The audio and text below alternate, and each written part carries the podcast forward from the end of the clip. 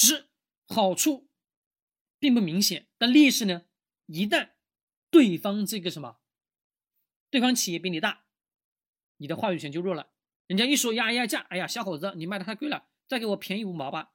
各位，你想想，便宜五毛，你只有五毛的利润，人家跟你说便宜五毛，你便宜还是不便宜呢？你不便宜，这个企业每年在你手上采购几个亿的货，那各位，你便宜还是不便宜呢？左右为难，没错吧？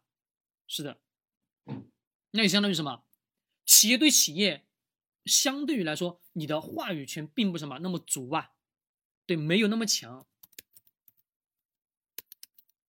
对于企业来讲，什么你就会出现很多什么问题？如果说你是你是企业，对方也是企业，你的企业比什么比对方大，是行业的什么龙头，那 OK 可以，你的话语权就很强。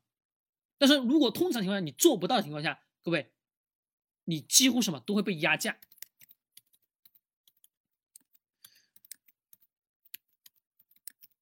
各位，你们做过生意吧？做过生意都都很清楚，会什么？会经常性的会被压价，要么拖欠货货款吧，是的。那么企业对个人呢？企业对个人很简单了，就是说，你想想，你要在我这里买产品可以啊，我跟你说多少钱，你就是什么多少钱买。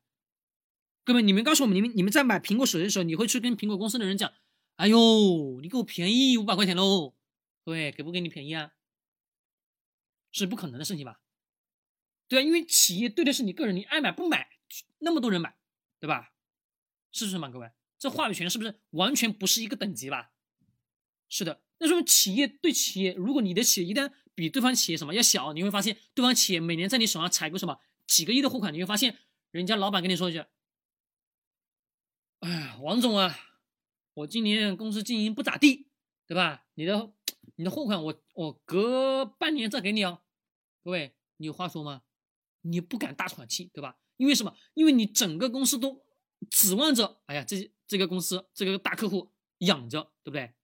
那你想想，这种局面是不是特别特别被动吧？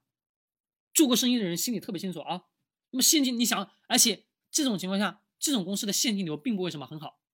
经济大环境好的情况下，公司现金流可以；如果经济大环境不好，你会发现这种企业什么现金流就会出现问题，对吧？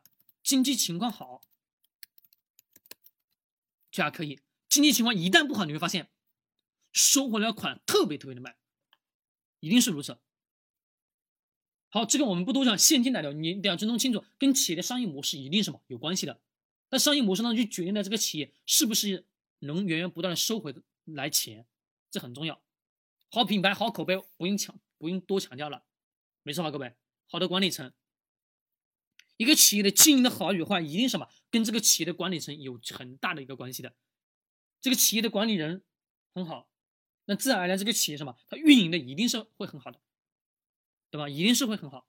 比如我们的段永平先生，各位你们去看一下他旗下的这些公司，虽说没上市，但你会发现，谁没听过平啊，vivo 手机啊，OPPO 手机啊，各位，还有小霸王，你们听过吗？几乎都听过吧？几乎每一代人什么都听到过吧？他他所创的这些公司，他的所创出来这些产品，就你每个人都很清楚吧？对呀。好，最后一个为民什么干实事，各位很重要啊。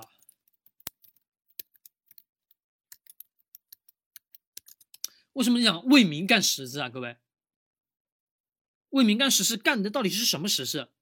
是真实的在解决什么？用户需求问题，他真的创造这个产品出来，是解决了老百姓的需求问题，把老百姓的问题解决了。各位，吃穿住行这些企业是不是也是都是在解决了什么？解决用户需求吧？各位告诉我是啊不是？没错吧？在解决的需需求吧？好，我们再来看最后好价格。好，价格我这里呢有三个什么判断的依据？第一个，市场情绪的判断，市场情绪的判断啊，就当市场哎所有人什么 不看好的时候，就什么好的介入点了。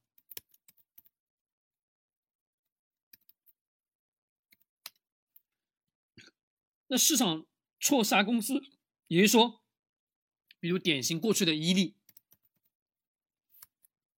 对吧？啊，三聚氰胺的事件影响嘛？哎，所有人不喝牛奶的，不喝牛奶的，各位，你们现在看，你们喝不喝？还不照样天天喝？那过去这么多年了，只当时什么在人的心理当中会有影响，但是过去以后你会发现，该干哈还是干哈，没错吧？是的。最后呢，资金的流流向的方向，这个普通人一般监控不到啊，普，我们普通投资几乎是监控不到资金的流流向的方向啊，最多最多什么？就是我们很多市场的什么跟风，跟风干嘛呢？一会儿这个板块。一会儿这个板块，一会儿那个板块的，对吧？一会儿这个板块，一会儿那个板块的换过来换过去，没错啊，各位？但意义不大啊，真的，我不多强调，好不好？不多强调。